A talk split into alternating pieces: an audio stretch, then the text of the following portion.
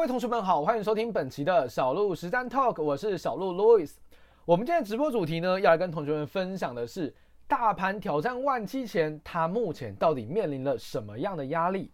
我们其实可以从近期的大盘指数发现，行情真的是非常非常的强劲。从原本突破盘整的颈线，创下农历年来以来的新高之后呢，行情持续的一路垫高，来到了近期高点，已经见到一万六千九百点了，即将碰触的是一万七千点的一个关卡。在面对这个关卡之前，大家可能还在质疑当中，行情真的是多头吗？尤其是在目前总体经济依旧非常的糟糕，我们的景气对车灯号依旧是非常的疲弱的状况之下，大盘没想到就来到一万六千点、一万七千点了。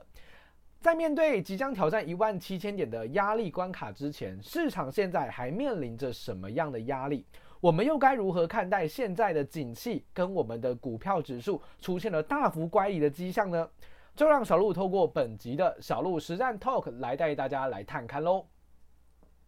首先，第一件事情，我们先来跟大家分享一下，为什么一万七千点它是一个非常重要的关卡。你如果把大盘指数，尤其是近年来的大盘指数拉出来看，并且把在特定每一个价格的成交量累积的成交量绘制成横向图，你就会发现，大盘在一万七千点的时候累积了超级无敌大量的成交量。也就是说，如果你要问小鹿哪一个地方会是目前行情上涨最难去攻克的板块，这个答案不是一万八千点那个历史新高，反而是一万七千点这个位置。在这个位置，我们可以明显的看得到，行情就是有明显的大量成交量卡在这边，也就是其实有维持好几个月的时间，价格都在这个地方做震荡，也就是大部分成交量都卡在一万七千点。所以一万七千点自从被跌破之后，行情出现了大幅的下挫。目前我们从一万两千点往上去做一个推升时，来到了一万六千点、一万七千点的关卡附近，你就会慢慢的发现市场的动能好像开始趋缓了，市场的短线的动能好像开始有一些疲弱了。最主要原因也是因为上方的套牢卖压实在是太过沉重，你要透过短线大幅的拉升，一次性的把万七的关卡给通过，我觉得是相当不切实际的。所以，我们从累积成交量的角度来看，其实一万七千点它真的是一个很重要的关卡。在面对这个关卡之前，市场现在到底面临了什么样的困境？为什么一万七千点很难去直接性的一个攻克？最主要原因就是因为市场目前其实严重的缺乏利多的消息，市场现在的状况反而比较倾向于所谓的百毒不侵。也就是我们看到各式各样的利空，每一个在呃关注新闻媒体的同学应该都很清楚，大家都还在去思考，哇，经济很糟糕，通膨很高，非常的严重，这种经济到底怎么有办法支撑这么高昂的股价？所以市场一直在思考这件事情，对吧？也正是因为如此，这些利空持续的让市场的景气或者让市场这些气氛有点乌烟瘴气的。所以，如果你从融资的角度来看散户的进出，你就会发现，散户有没有参与到这一波行情？散户完全没有参与到这波行情，因为大家都还是觉得经济这么糟，股票怎么会涨？也正是因为大家这样的思维，所以股价才会一直涨。因为没有散户进来做接盘，也没有散户进来让筹码变得相当的混乱，所以市场目前反而就是透过这些利空消息来营造一种百毒不侵的状况。利空很多，经济很糟，没有错，大家都清楚。可是股价指数不跌的关键就在于市场没有更糟的消息出来了，对吧？刚刚小鹿跟分大家分享的这些利空消息，大家早就知道了。你可能三个月前早就听过了，你没有听到一个新的消息面。也正是如此，市场一直在评估。对啊，那这些消息大家早就知道了，也早就已经 price in 到股价上面了。那现在的股价到底在涨什么？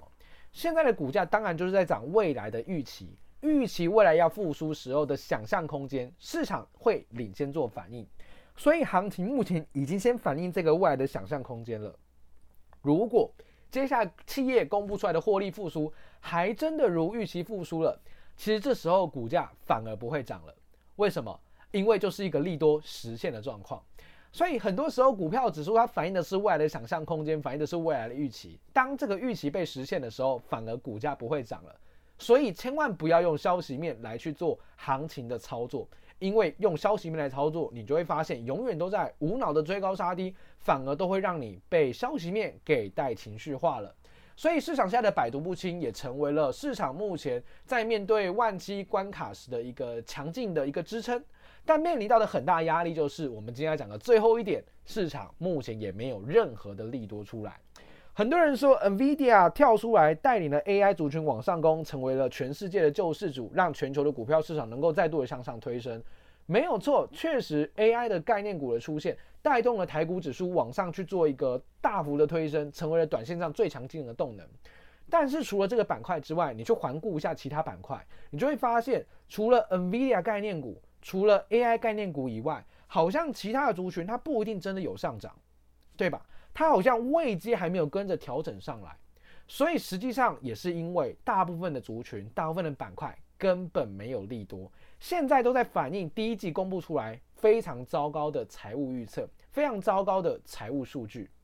对吧？你打开电子股，你放眼望去，第一季的业绩没有衰退的股票是相当相当稀少的，大部分的股票都是第一季出现了明显的衰退。不论你看到现在很飙的股票也是一样，像什么伟达呃伟创啊，像广达啊，第一季都有明显的衰退。为什么？因为开始在反映之前的高通膨导致的消费景气衰退的一个问题，它开始反映出来了。但是你说它有没有提供一个未来开始复苏的讯号？时而有，时而没有。这也让市场目前没有一个全面性的利多来推升行情，直接去挑战万七关卡。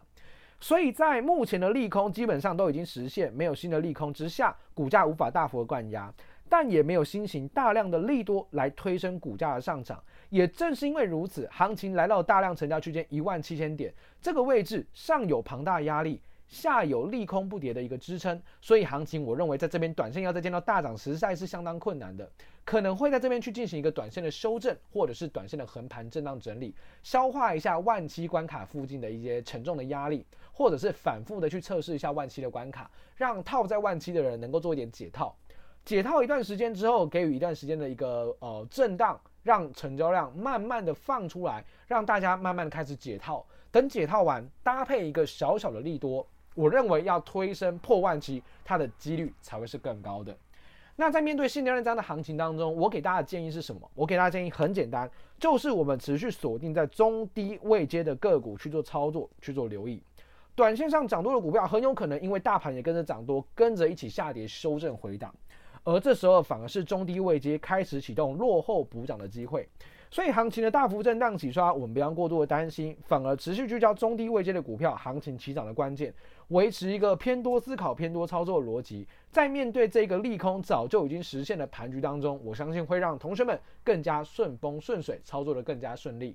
希望今天的 podcast 内容有帮大家解决掉就是最近的看盘的一些观点，还有问题的一个梳理哦。那么我们就下集内容再见喽，拜拜。